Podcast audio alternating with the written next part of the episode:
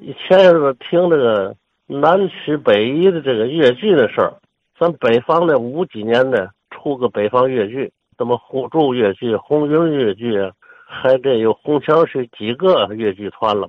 按南方调是北方的话唱，唱的呢很简单，唱这王老虎抢亲呐、三月三不愿意啊这些事儿，在这个鸟市那儿我看过，在西头德庆园也看过。在三角地那儿也看过，六合市场呢也看过他们唱，唱了好些小戏儿，都是根据这个原来的一些小故事、小说里的东西改编的这些东西。对，南方这个戏曲呢，词曲上呢比较细腻，在抒情方面呢有独到之处，我听着呢特别爱听。随着老一些老艺术家的年龄增长，也达到这个。艺术的升华，拿梁山伯祝英台来这个说吧，他这个开始是久别重逢，后来改成小别了，因为他这个情理，他根据情理突出来的这个事儿。刚开始那个演演员们的年轻，理解不太深，年轻时候搞恋爱的时候，他那个都特别如漆似胶，不会那个见回面下回老不见面了那事儿。他那后来改成小别。这都是幕后的那个合唱，呃，久别改成小别，后来后来里头楼台会里的词儿吧，这个《梁祝》相思的那段，开始呢挺简单，祝英台唱的“梁哥我想你，一日三餐无滋味”，祝英台唱的“我想你，衣冠不整无无心理”这个词儿的，后来呢词儿就那改到特别细腻了，后来的唱词就是嘛呢？梁哥，我想你，生死昏昏无滋味。梁哥哥，我想你，人思昏昏无滋味。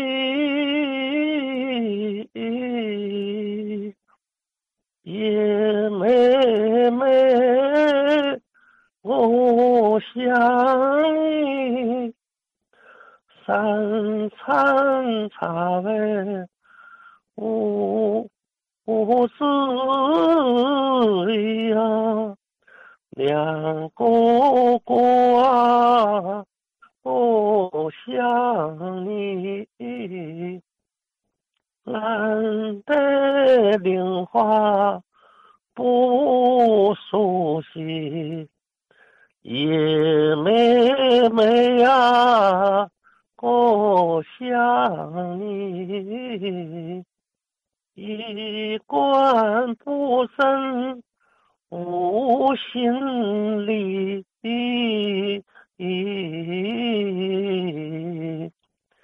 两个哥啊，我想你，东。东边插针寻往昔呀，叶妹妹呀，我想你，提起笔来似忘记。开始呢。他的词儿呢，就是很简单的这么几句就过去了，后来又延伸出来好多对仗的句子，上句儿下句儿两个人的对唱，唱出来的这种内容，更加的细腻了。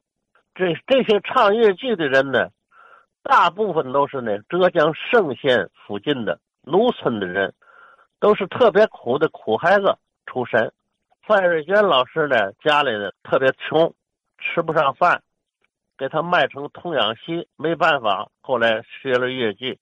他下边妹妹呢没法活，他妈妈呢把他妹妹送了人了，人家给了那个小店铺的老板呢给了两根甘蔗。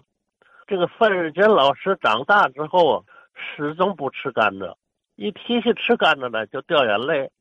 那个他们小时候唱戏的时候呢，唱那个背的时候背不了怎么办呢？都想那个。在小时候学戏的时候，住破庙啊，住的这个草棚子里啊，睡稻草啊，想那种事儿，触动心里伤心。那个原来红桥戏曲团呢，有的有一个演员呢，说说说的时候，说到悲的时候呢，掉起眼泪了。掉起眼泪之后呢，他跟他家里事儿勾上了，勾上之后在台上呢，说说着哭起来没完了。那演员在舞台了，没法再演了，演了半场就完了。这都是这都是真事儿，对，既能入戏又得出来，演完之后进去出不来的，到里边光哭了。一到那个台上，人家台下是来看节目来的，不是看你来吊子了的。后来就就不行了。对，我那个看到原来演那个西河大都我的演员呢，说说也是这个种道理。说报公案的时候，说的台下总是在掉泪，沙包棉掉泪，说的特别悲。台下观众也伤心，那演员在上面看着呢，他跟他跟我说呀，后来我就改了，说到这个悲的时候，下边听众特别伤心之处呢。